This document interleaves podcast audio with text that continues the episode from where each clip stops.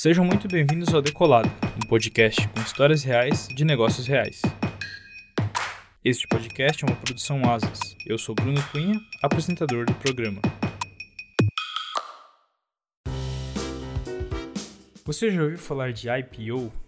É uma sigla do inglês para oferta pública inicial, que basicamente é quando uma empresa decide captar recursos abrindo seu capital no mercado financeiro.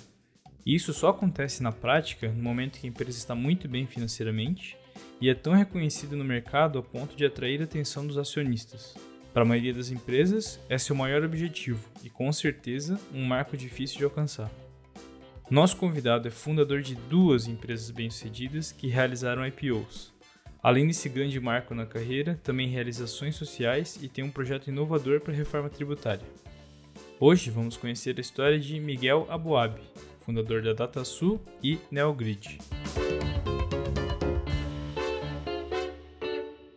Meu pai é imigrante, ele veio de, de Israel, chegou no Brasil, chegou em Santos em 1920, e a minha mãe, também imigrante, vinha da Turquia. E os dois se encontraram em Santos, então se conheceram lá, casaram lá e tiveram os primeiros filhos em Santos. Mais tarde a família veio para São Paulo. Eu sou o último de oito filhos. Né? Oito? Sou é. mais novo de oito filhos. Que legal.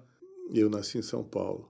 E, enfim, família de imigrantes, vida difícil, é, não existia nenhuma formação específica na época. E o seu pai trabalhava com o quê? E, e o meu pai, como todo imigrante, acabava vivendo do comércio, ele, ele vendia tecidos de porta em porta. Então, naquele tempo, não existiam, digamos assim, as, as empresas de fashion, não existiam roupa pronta, era, era normal, as roupas eram feitas em casa, né, por costureiras, e, e ele então vendia uh, tecidos, enfim, nas, nas diversas costureiras. Uhum que, que existiam lá no, no bairro. Mais tarde é que ele, enfim, abriu uma, uma loja de, de, de tecidos, aviamentos, e, e nós, eu estou dizendo, os filhos mais novos ajudavam. Eu lembro que ia de bicicleta, levava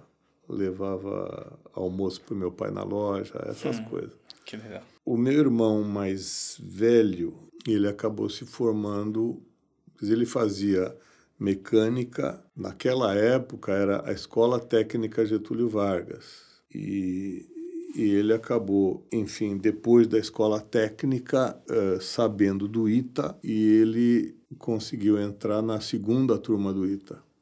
Ele foi um dos pioneiros, e eu sempre tive ele, digamos assim, como um como exemplo, e, e eu também queria fazer o ITA. Mas ele, assim que se formou, embora trabalhou alguns anos em indústria automobilística.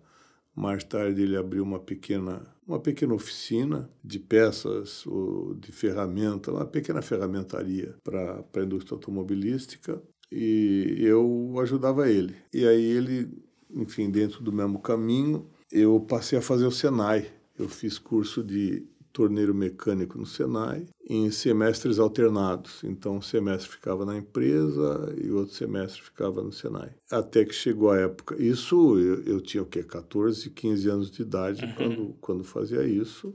Até que seja aos meus 17 anos, que chegou na época de fazer o terceirão, digamos assim. E aí, então veja, isso eu fazia o Senai e a empresa fazia de dia e à noite eu fazia o, o ginásio uhum. né, e, e, o científico, que equivale ao nono, uhum. que equivale ao, ao décimo e décimo primeiro, enfim, ao ensino médio né, uhum. de hoje. E, e finalmente, quando chegou na época do terceirão, eu fiz, durante o dia, eu fiz o anglo-latino e à noite era o terceiro era o terceiro ano. Enfim, e deu tudo certo, entrei no ITA no ano seguinte, foi 64, entrei no ITA e enfim, eu no ITA eu tinha algumas habilidades eh, também mecânicas, né, por ter aprendido, enfim, Senai. coisas de mecânica, exatamente. E eu fui convidado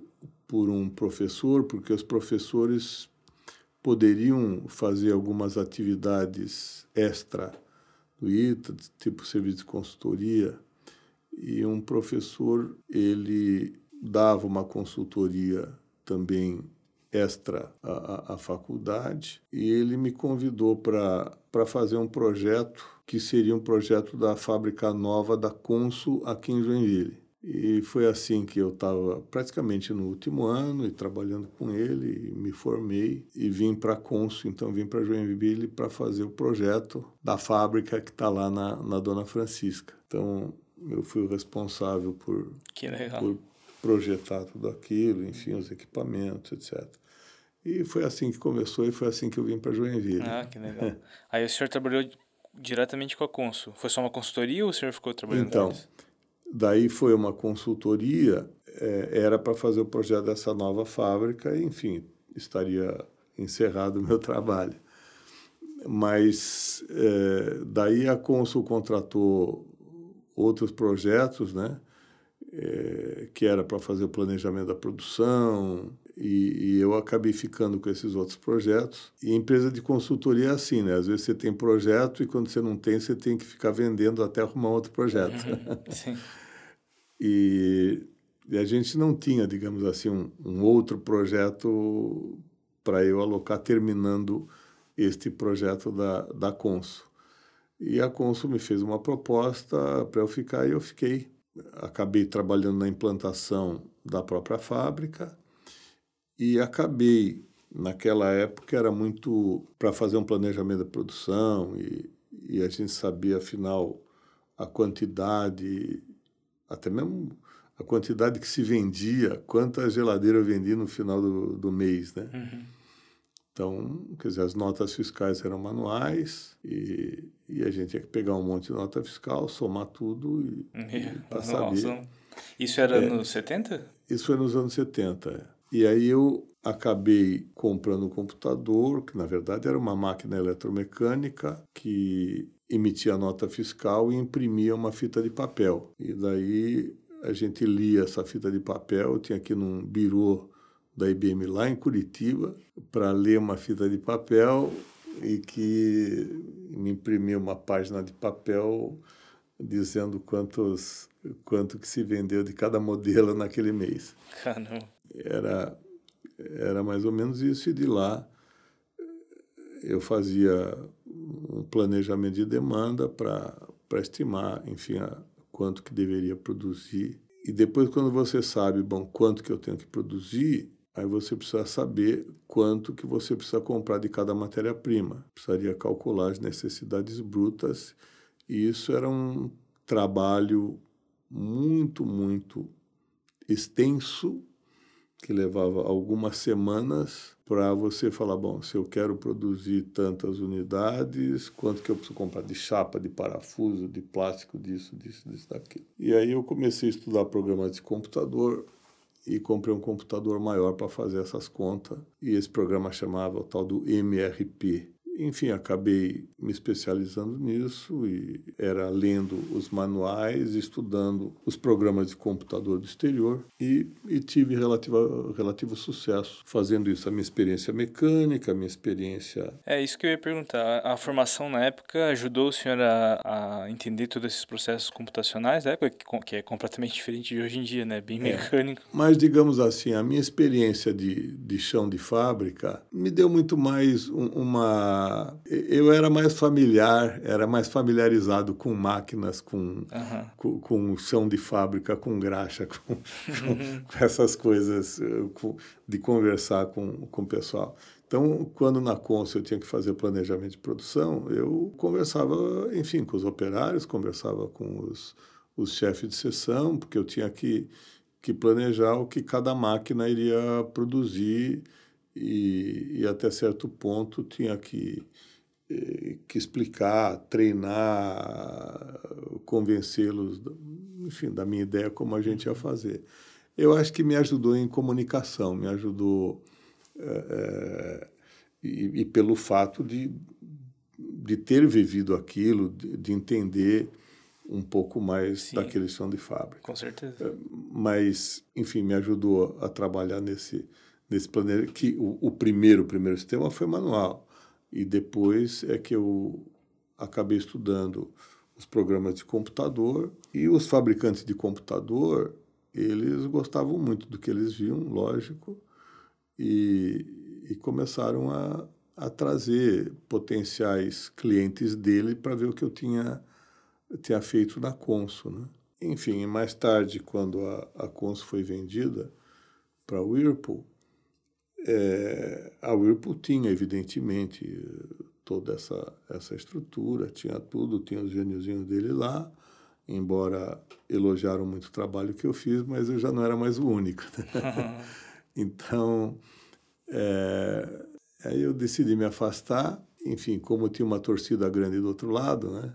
Eu, eu achei que, que ia conseguir é, é, ajudar outras empresas. E foi assim que eu criei lá atrás a DataSul, e na época, o próprio Viti Freita, que era, era o dono da Consul, né?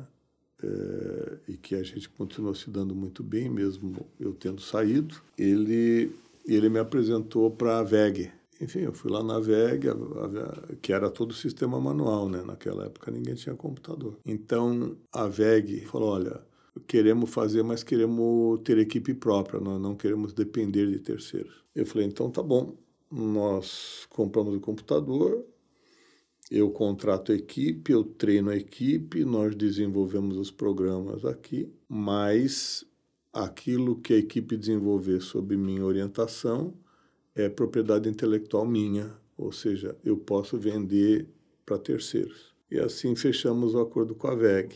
E mais tarde, de novo, o Vitifire me apresentou para a Metalúrgica Duke e fizemos um acordo eles comprariam a máquina, mas não podiam pagar por desenvolvimento, não podiam pagar.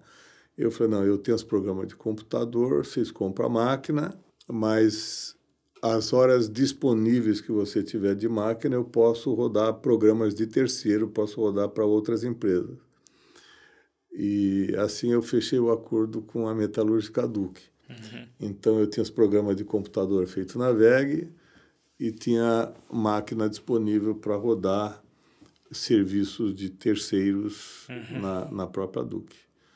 E assim apareceu o terceiro cliente, eu já tinha tudo, e, e foi uma sequência de novos clientes, e aí, evidentemente, eu passei a ter equipe própria, passei a ter máquinas próprias, e, e assim foi a, foi a evolução da nossa empresa. Que legal. O, que ano que foi que deu o start da DataSul? Foi em 1978. 78. É. Entendi. E é, até o IPO, que foi em que ano? Em 2006. 2006, pô, foi um caminho bem longo, né? Então, só que naquela época não, não é como hoje, que existe muito dinheiro procurando startups. Então eu boto aqui, sei lá, 10 milhões na tua empresa, eu boto 20 milhões e, e, e qualquer boa ideia tem um, tem um aporte. Naquela época era muito difícil de a gente conseguir recursos e tudo que nós fizemos foi com recursos próprios. Então, se eu conseguisse mais um cliente, eu conseguia contratar mais um empregado. E era mais ou menos isso. Eu tinha, era quase linear. Uhum. A cada novo cliente é um novo empregado. Então, se eu tinha, sei lá, 200 clientes, eu tinha 200 empregados. Era mais ou menos isso. Entendi. Bem diferente de como é hoje em dia mesmo. Né? É, que legal. É. Muito legal conhecer essa história. Eu conheço o DataSul porque meu, é uma empresa importantíssima aqui para Joinville e eu acho que para todo o Brasil. O RP é referência, né? Eu uhum. acho. Muito legal conhecer esse começo. E o modelo de franquias o senhor começou lá pelos anos 90, né? Isso. E 99. Ali no final dos 70, 80 até 90 foi nesse modelo de tradicional. Uhum. Ali foi começou as franquias e, e outros empreendedores que se juntaram com o senhor para conduzir esses negócios. Meio que, pelo que eu entendi, meio que fragmentou os produtos em várias empresas, é isso? É, é mais ou menos isso. Então, a gente não tinha, não tinha recursos, né, como expliquei, não tinha uhum. um investidor e dinheiro aí dos, dos private equity ou venture capital, esses nomes a gente nem, nem, nem sabia, não falava na época, né?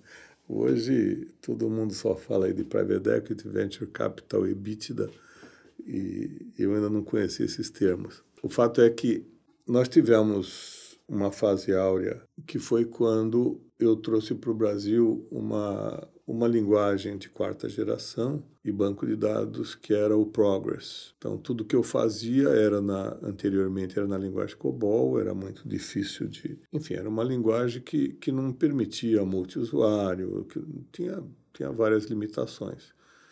Eu visitei, enfim, feiras de tecnologia em, em vários lugares até que eu conheci o Progress e quis trazer o Progress para o Brasil. E, de fato, estive lá e, e, fui o distribuidor de Progress. Assim, eu criei também uma outra empresa, que foi a PGS, que era distribuidora de Progress no Brasil. E vendi Progress não só para a própria DataSul, mas para várias outras empresas como que tinham suas equipes próprias. É, o Progress foi ainda é um, uma linguagem de sucesso. A empresa existe até hoje e tem milhares de usuários no mundo todo. A versão do Progress que eu comecei era aquela versão DOS, era a versão do PC, né, aquele 386, 486, uhum. e, e que era aquela tela, o caractere, né, aquela tela. E o bacana é que a gente podia desenvolver em cima desses computadores 386, 486, mas o programa rodava nas máquinas grandes, rodava em digital, rodava em HP. Então, o nosso custo de desenvolvimento era baixo, porque eu fazia em uma máquina e podia vender para clientes que tinham máquinas muito grandes. Uhum. Isso era uma vantagem competitiva enorme. Até que saiu o Windows, né, que era com a carinha de Windows, uhum. As primeiras versões, e a gente queria então lançar o nosso programa rodando debaixo de Windows, a versão gráfica. Isso foi um, foi um projeto muito grande, isso era uma porque eu tinha muita coisa escrito naquela versão caractere. E mudar para um negócio com interface e tudo mais é, imagina, né, complicação completamente diferente também. Foi um projeto muito grande. E era novo para nós e era novo para a própria Progress, porque era um produto recém-lançado e tinha ainda os bugs que qualquer novo produto tem. Né? E a gente teve uma dificuldade grande, a gente investiu muito, o projeto atrasou e a gente, enfim, tinha problemas, problema de performance, tinha uma série de, de problemas. E a gente não estava conseguindo pagar as contas, porque investimos muito nesse projeto. E foi quando chegou a SAP no Brasil. E, e a SAP chegou no Brasil, eles faziam propostas para para a DataSul, para os funcionários da DataSul, oferecendo o dobro ou triplo do salário que eles ganhavam, mas não só para os desenvolvedores, mas para a secretária, motorista, até meu motorista recebeu proposta de concorrente.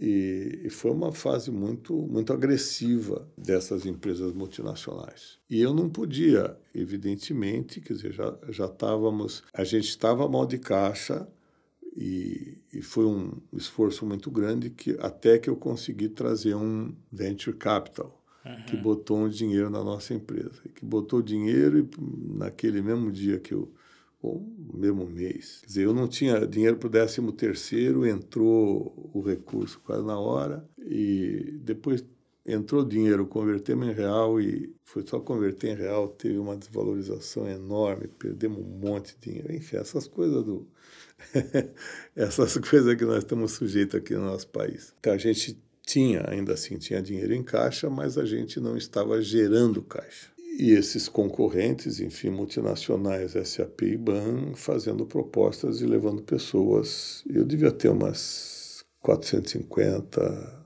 pessoas. E aí eu propus, enfim, para os investidores que a gente tinha dinheiro e que eu bolei um sistema de franquia de desenvolvimento. Não sei como, aonde, mas a ideia apareceu. Não copiei nada de ninguém. E a conta que eu fiz é a seguinte: olha, desenvolvedores vocês que desenvolvem os programas de finanças, você e mais X pessoas que desenvolvem, vocês custam para a organização um valor X e isso corresponde a, a um terço da nossa receita total que eu tenho com os sistemas financeiros. Uhum. Então, eu não posso pagar para vocês o dobro se eu não faturar o dobro. Eu não posso pagar o dobro de salário. Agora vamos fazer uma coisa: vocês fazem a empresa de vocês, vocês cuidam de desenvolvimento, manutenção, atender cliente, incentivar o pessoal de vendas, vão fazer tudo atender, e eu vou pagar para vocês um terço da receita que vier com sistemas financeiros. Vocês topam? Topam.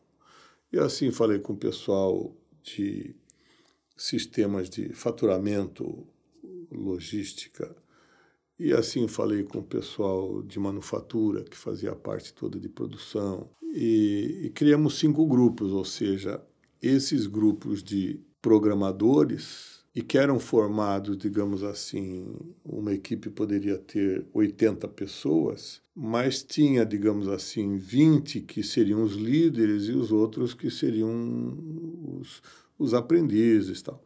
Aqueles que eram os líderes ficaram sócios dessas franquias. Uhum. Aqueles mais experientes é, viraram sócios da franquia e os demais empregados CLT.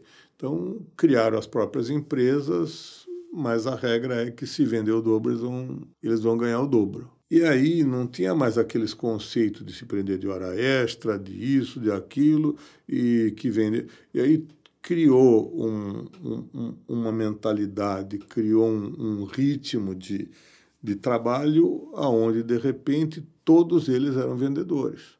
Uhum.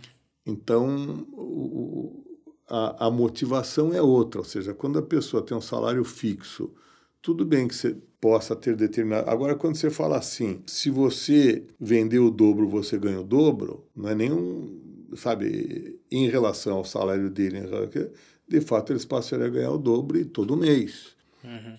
Então, uh, foi uma motivação muito importante para todos eles e a boa notícia é que eles conseguiram vender o dobro.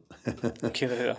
Deu certo. Eles conseguiram ganhar o dobro. Uhum. E, e os concorrentes que vinham fazendo propostas acharam que a gente ia quebrar, mas não aconteceu isso. A gente cresceu significativamente e mais tarde veio abrir o capital. Uhum. Muito legal mesmo. É, um, um dos pontos que o Coachella trouxe na, no, no episódio que eu gravei com ele foi exatamente isso, que era um modelo que eles assumiam riscos junto, mas também traziam os benefícios de ganhar junto, né? que eu acho que é bem atraente mesmo para quem está assumindo junto assim com o negócio, né? Muito legal mesmo. Foi um modelo de sucesso, né? Uhum. Eu só fiquei curioso, quando a SAP veio para o Brasil, eles já tinham um produto com interface para Windows ou eles eram em DOS ainda? Não, eles já tinham sistema para Windows, não lembro exatamente a versão. Uhum. Aliás, eles trabalhavam com, com máquinas grandes, né? Não, não era rodando em PC. Ah, entendi. Então, uma diferença que teve no mercado, a DataSul trouxe o Progress, que eu, roda, que eu desenvolvia em PC, mas os clientes rodavam em máquinas grandes. Uhum. O meu concorrente na época era a Microsiga, que desenvolvia um sistema em DBase, o tal do Clipper. E o Clipper só rodava em PC. Entendi.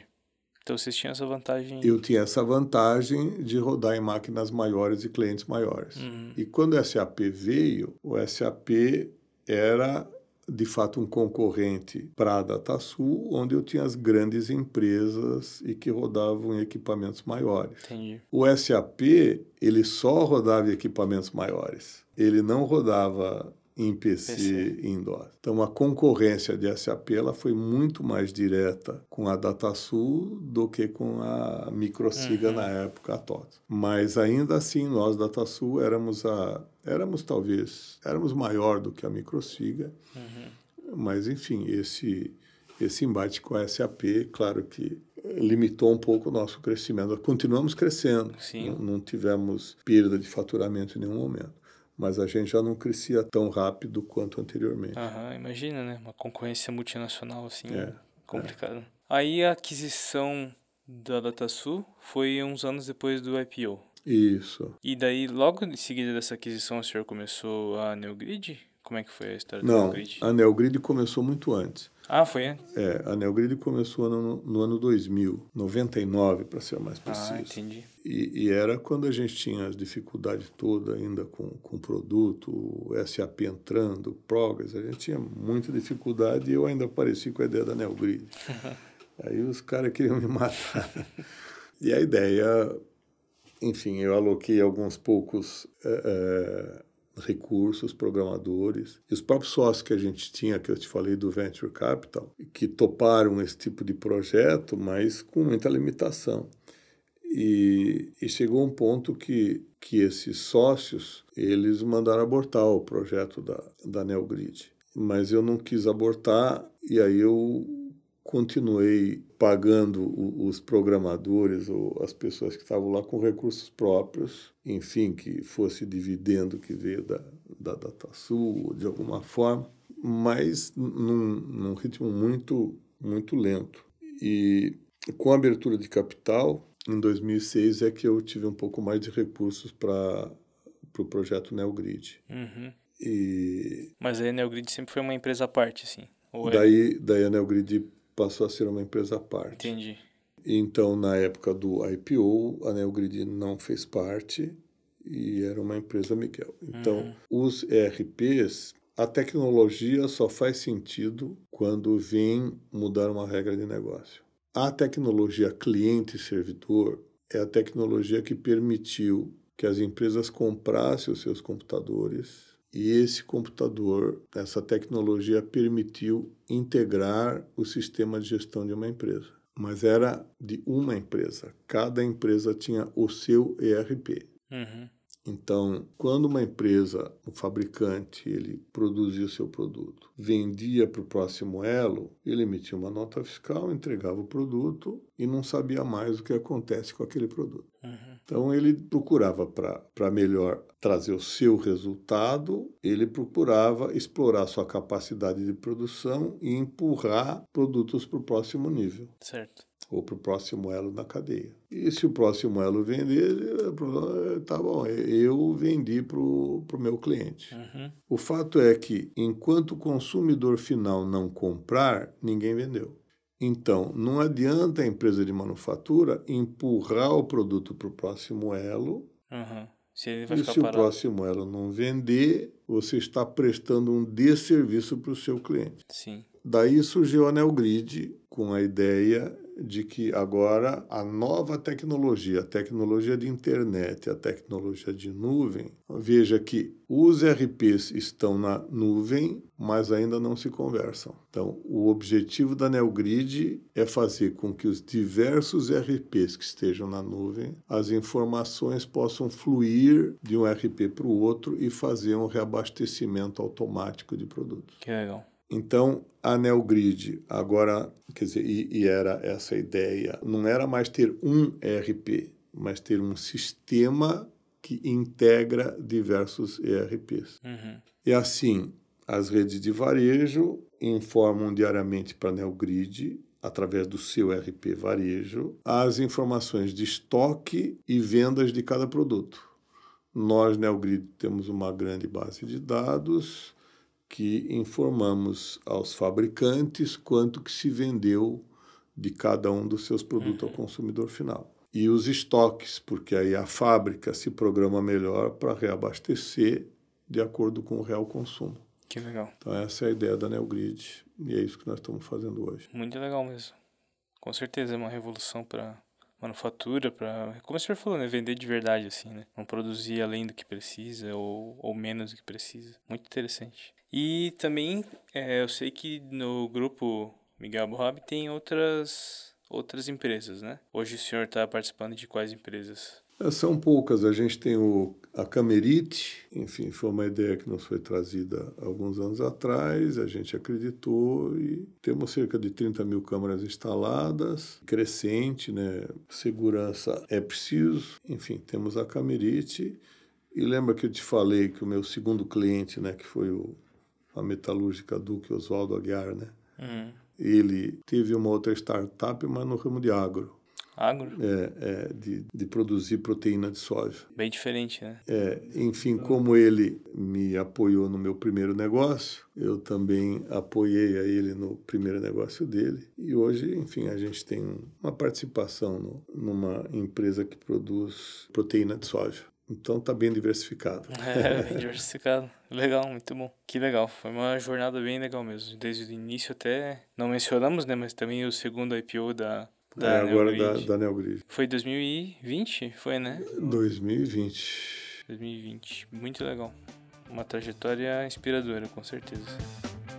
Queria saber agora, na opinião do senhor, qual que o senhor considera a maior conquista na carreira? Ah, eu acho que, no fim, a maior conquista é o reconhecimento. Eu acho que é o reconhecimento, enfim, pela trajetória, por ter gerado empregos, por ter criado tantas empresas e que você vem entrevistando, muitos deles são já frutos da, É. do nosso trabalho e que não para por aí. Talvez eu tenha procurado também aplicar, eu trouxe para o Brasil o, o conhecimento do, da teoria das restrições, né? fui muito amigo do Eliahu Goldert, que Isso era uma das perguntas que eu queria fazer pro senhor.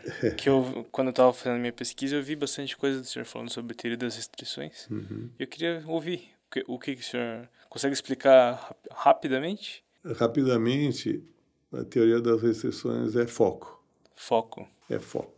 E tem alguns aprendizados muito interessantes, mas vamos ver se eu lembro aqui. São quatro os pilares da, da TLC.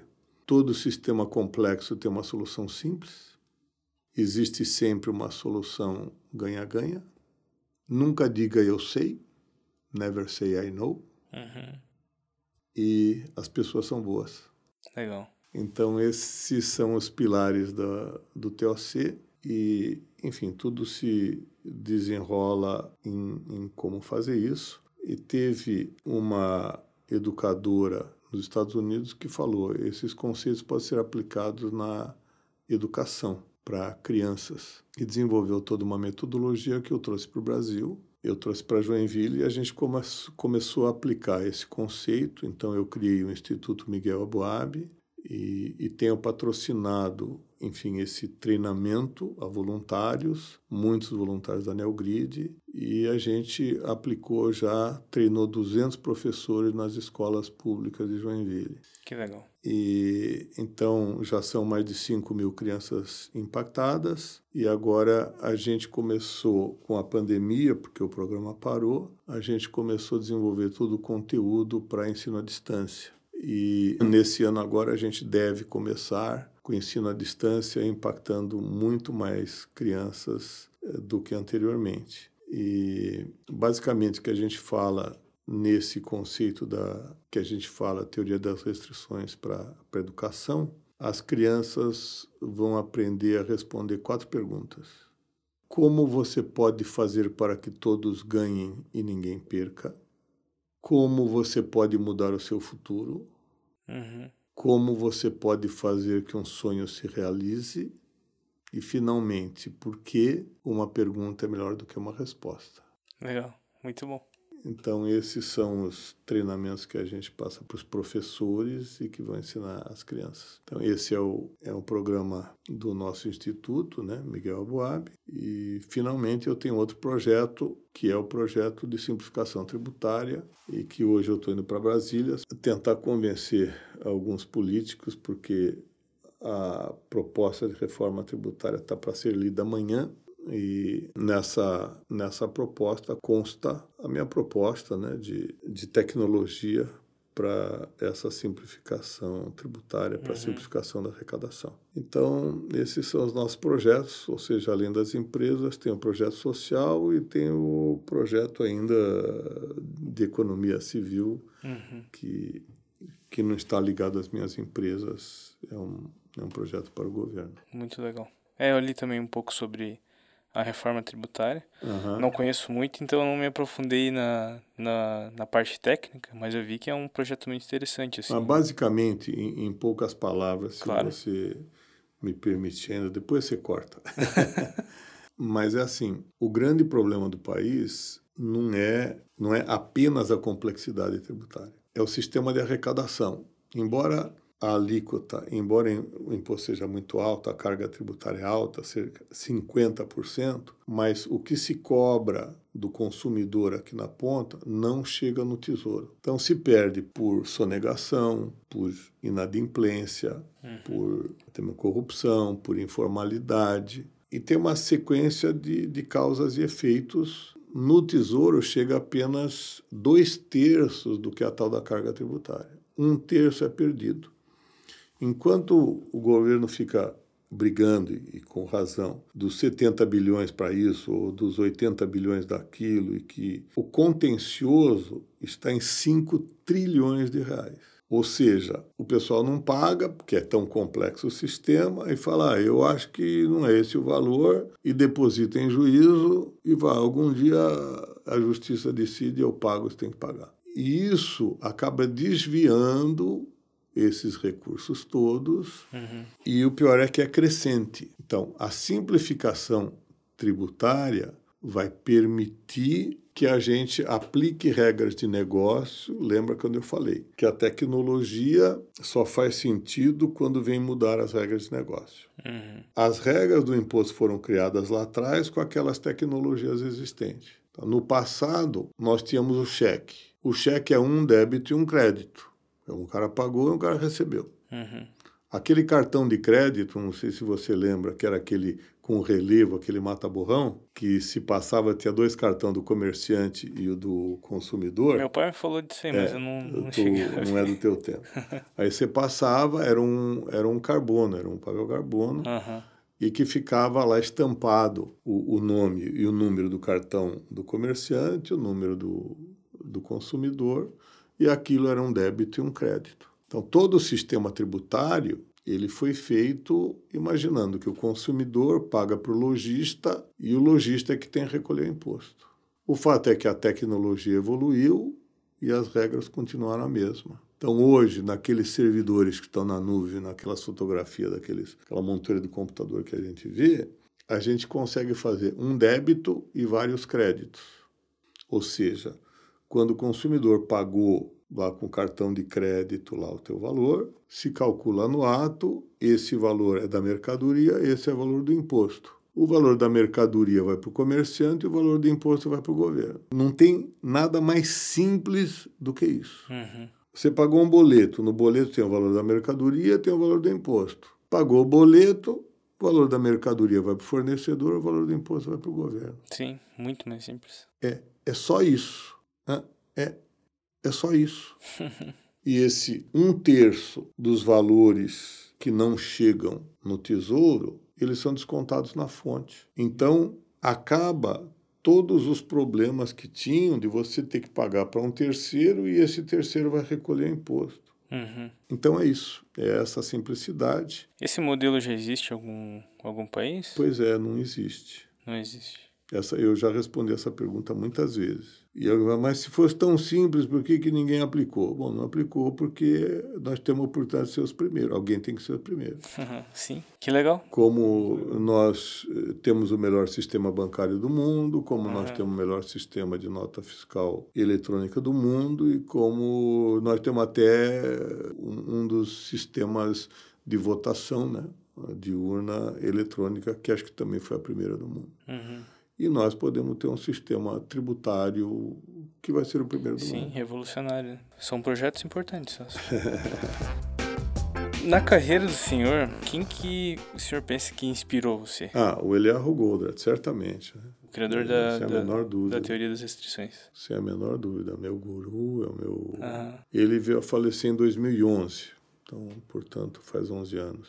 Entendi. Ou vai fazer 11 anos agora. E essa parte da como é que chama teorias estranhas? Uma metodologia? Como é que o senhor nomeia isso? Nós diríamos que é um thinking process, é um processo thinking de process. pensamento. Aham, entendi. Se aplica a qualquer coisa. Para qualquer coisa. Legal. E o senhor aprendeu é pensar, isso... É pensar com clareza. Aham, legal. E o senhor aplica isso desde quando? Quando o senhor conheceu? Então, basicamente, eu conheci ele no finalzinho dos anos 90. O que mais traz alegria na tua linha de trabalho? Ah, é a satisfação de ver uma ideia funcionando, né? É, é a satisfação, do mesmo jeito que o engenheiro aeronáutico é ver um avião voando, né? Avião que ele construiu, como é o caso do Osiris Silva, que é outro empresário que me inspira. Uhum. Então, o sonho dele de de ver um avião voando é uma alegria, uma realização. Ou de um engenheiro que construiu uma ponte, né? isso deve dar uma satisfação muito grande. Um médico que salvou uma vida. Então, é, a minha alegria, a minha satisfação é, é vendo os sistemas que a gente bolou funcionando e trazendo resultado para os nossos clientes.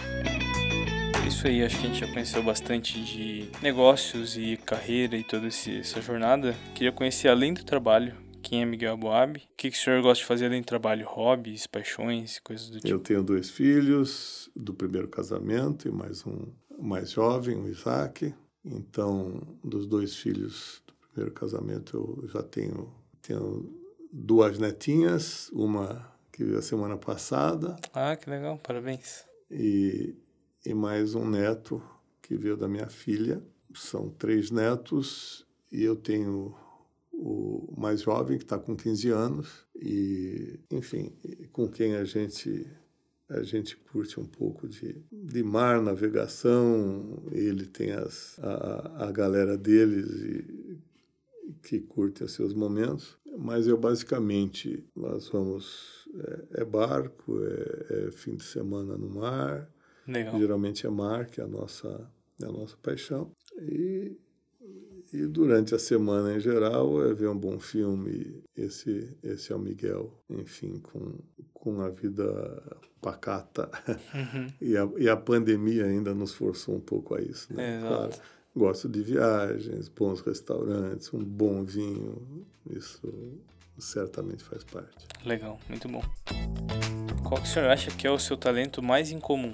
É, eu acho que eu, eu desenvolvi uma habilidade de desenvolver novas regras de negócio, de, de criatividade, enfim, de, de ideias. Eu acho que esse tipo de desafio que a gente coloca, né, de que uma, uma nova tecnologia tem que mudar a regra de negócio, isso é muito forte. Isso é muito forte e, e eu acabo questionando todas as regras de negócio e, e de alguma forma tentando simplificar. Para fechar, o que o Miguelzinho de 10 anos de idade pensaria sobre o Miguel atual? Pô, esse cara, esse cara sou eu. é, eu, dizer, eu mesmo me surpreendo pela, pelos resultados, por tudo que eu consegui, as etapas que eu consegui. E o Miguelzinho estaria admirado. Foi uma, foi uma carreira bonita e talvez se pensar né, o que os uh, meus irmãos mais velhos, etc., eles têm a mesma admiração. Talvez os meus pais né, lá em cima possam estar também admirados e elogiando, enfim, uh, aquele Miguelzinho de oito anos, né, de dez anos, o, o mais novo da família e que, na verdade, se tornou talvez o mais ah, o mais conhecido, que teve uma carreira mais dignificante. Então, de tudo isso que eu, talvez para terminar, o que eu digo sempre é que o importante não é ter uma vida fácil, mas é ter uma vida dignificante. E eu acho que é isso que eu construí e incentivo os outros a construírem. Encerramos então mais um episódio do Decolado. Se você gostou, quer mandar um feedback, crítica ou até uma sugestão de convidado para os próximos episódios, mande um e-mail para decolada@asas.com.br. Lembrando que asas tem dois as, A-S, A-A-S. Vamos lançar episódios a cada 15 dias, nas sextas-feiras. Não esqueça de seguir a gente no Spotify, YouTube e outros agregadores de podcast e ativar a notificação para ser avisado assim que o novo episódio for ao ar. Decolado é uma produção Asas. Esse episódio foi produzido, apresentado e editado por Bruno Cunha. As artes do episódio foram produzidas por Andrew Tonon. Valeu, até o próximo episódio.